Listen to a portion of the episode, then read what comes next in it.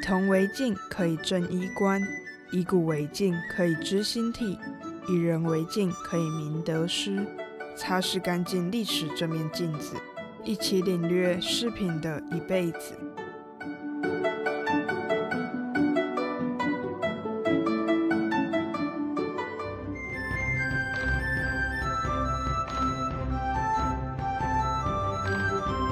青丝见官欲搔头，三九三千繁华梦。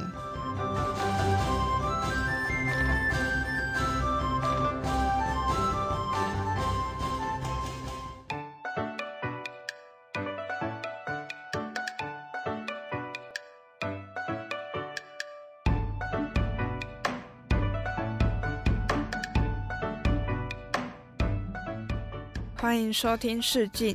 我是主持人玉炫，青丝见官欲搔头，簪酒三千繁华梦。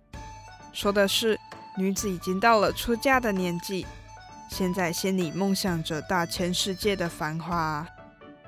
发髻是中国古代发饰最初的样子，发簪功能从一开始单纯簪发，到理智社会身份地位的象征，后来又成为炫富的标志。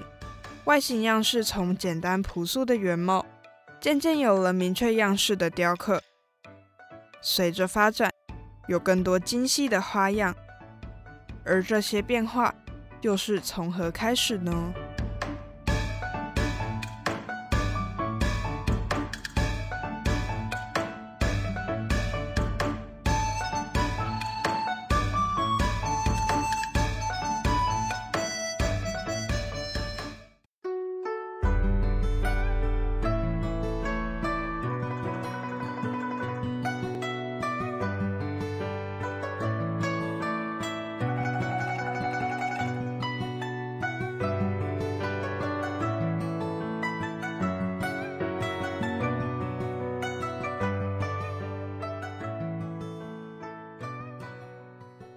在古代，年满十五岁而且已经订婚，或是还没订婚但年满二十岁的女孩子，会举行一场仪式，叫做笄礼，代表已经成年，从此以后都要用簪钗把头发冠成发髻，这就是成语“年已及笄”的由来。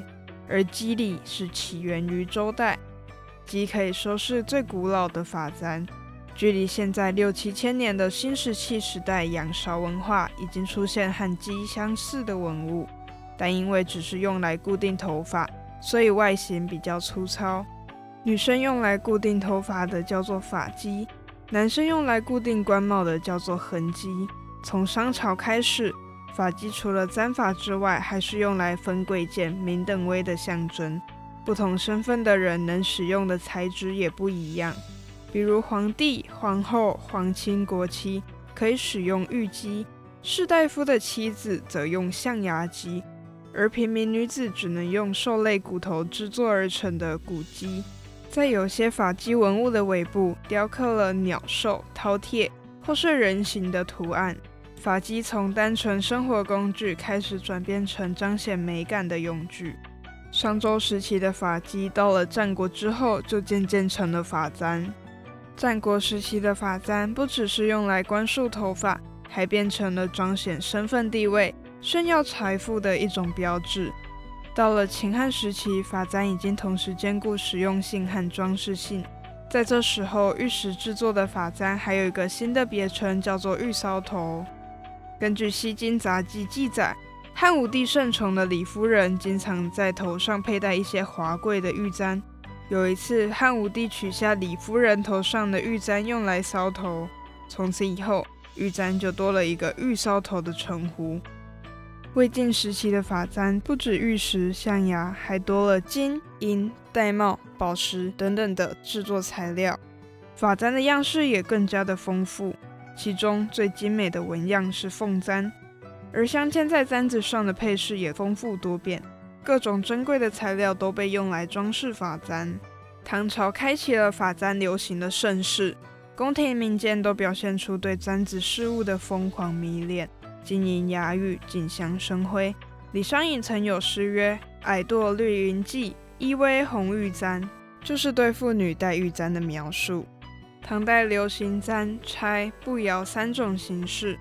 发簪和发钗的区别在于，发簪是单支一股，发钗一般都是单支两股，也有少数做成多股，形状像树枝的分叉。发钗不但可以固定头发，还可以用来固定帽子之类的头饰在头发上。发钗从材质上也将平民女子和贵妇做了一个划分。昂贵的发钗通常有宝钗或是玉钗的叫法。如果细分材质，有翡翠钗、珊瑚钗、玳瑁钗和琥珀钗。其中玳瑁制作的发钗特别重要。根据《华阳国志》记载，裴林山有大龟，其甲可补，其缘可作钗，谥号灵钗。因为在古人眼中，乌龟有辟邪、吉祥、长寿、纳福的含义，所以玳瑁宝石经常装饰在发钗上。相对应的是平民女子佩戴的金钗。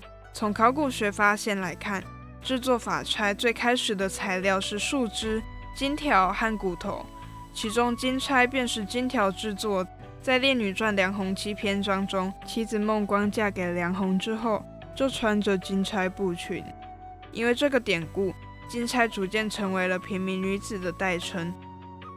后来，相对于宝钗、玉钗。铁钗、铜钗这些法钗，因为比较廉价，所以被统一称为金钗。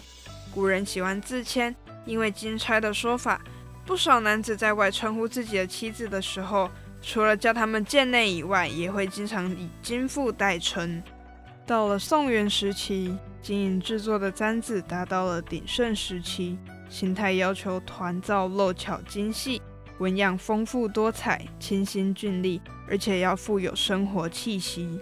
作为金银首饰的纹样构成，除了传统的龙凤、螭虎之外，所使用的大多是很生活化的物品形象，比如石榴、牡丹、蝴蝶、鸳鸯等等，用来表现一种丰盈鲜美的状态。到了明清时期，妇女头发装饰用的簪、钗、步摇的样式和审美。基本上还是继承秦汉、隋唐、宋以来的形制，但制作工艺更加的精细，像是珐琅、蕾丝这样的繁杂工艺，甚至达到无工不精的程度，可以说是各种艺术造型的集大成者。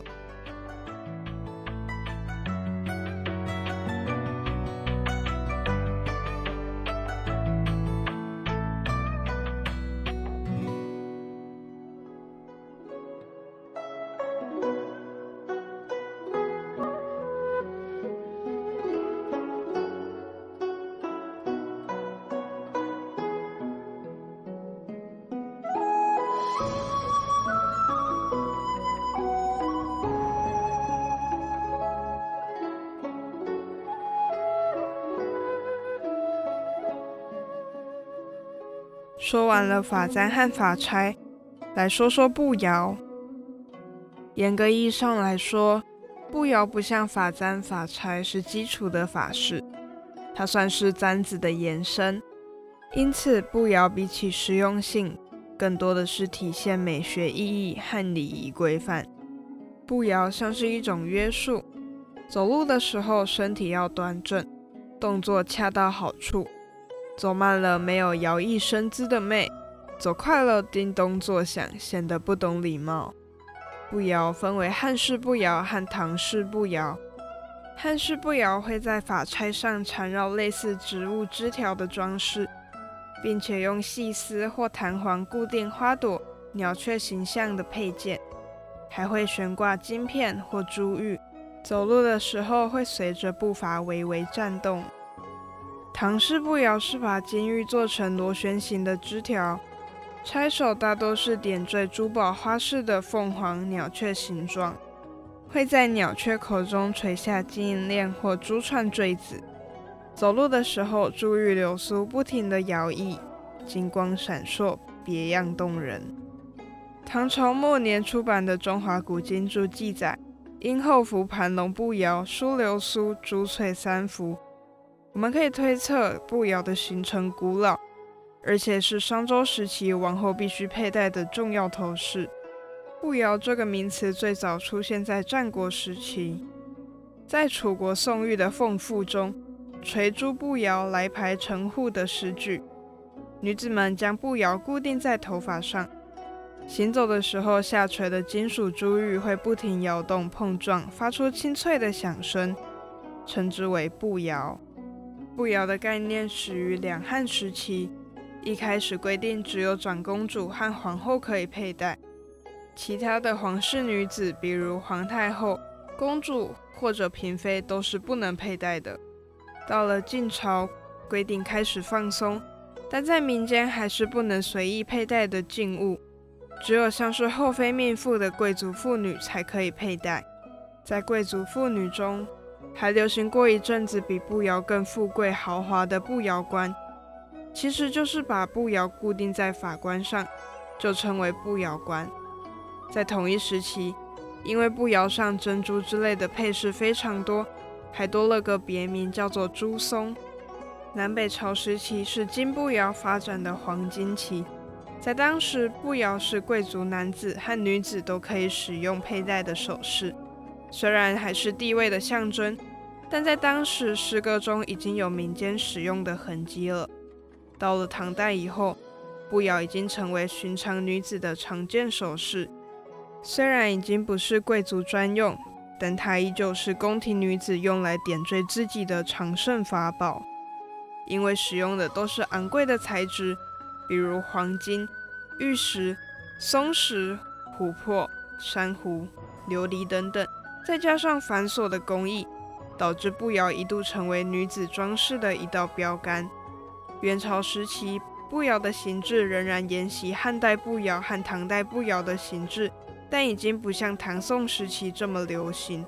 到了明清以后，步摇这个名词已经很少出现。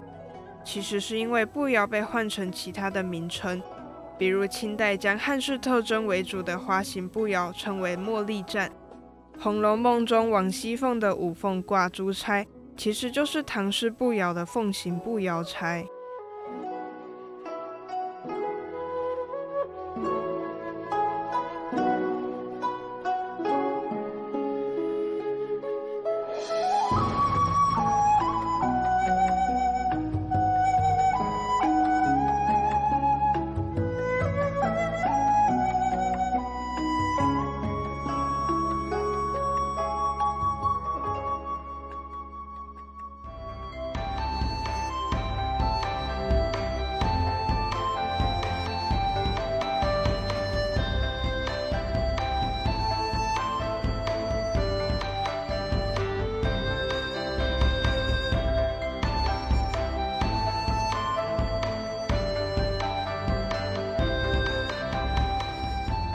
说完了发簪、发钗和步摇以后，在节目的尾声和大家补充有关的小典故。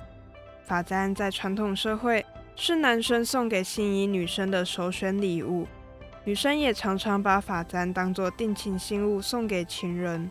到了现在，中国一些地区还有类似的习俗，比如广西东南一带的壮族、瑶族有春节集铜鼓祈年的习俗。每年春节，还没结婚的女生会甩动带着银簪的发辫，敲击铜鼓，并且把银簪当作定情物送给也在现场的意中人。在结婚以后，丈夫要把银簪奉还给妻子，插回妻子的头上，用来祈愿生活幸福、白头偕老。而发钗的寓意比较不一样，因为钗分两股，看似分离，但其实钗头相连。两个钗角互相依赖，缺一不可，因此古人把发钗看成一种寄情的物件。据说当时恋人和夫妻之间流行别离时赠钗的习俗，女生把两股的钗一分为二，一半赠与对方，一半自己留着，等待有一天重新相见时再合在一起。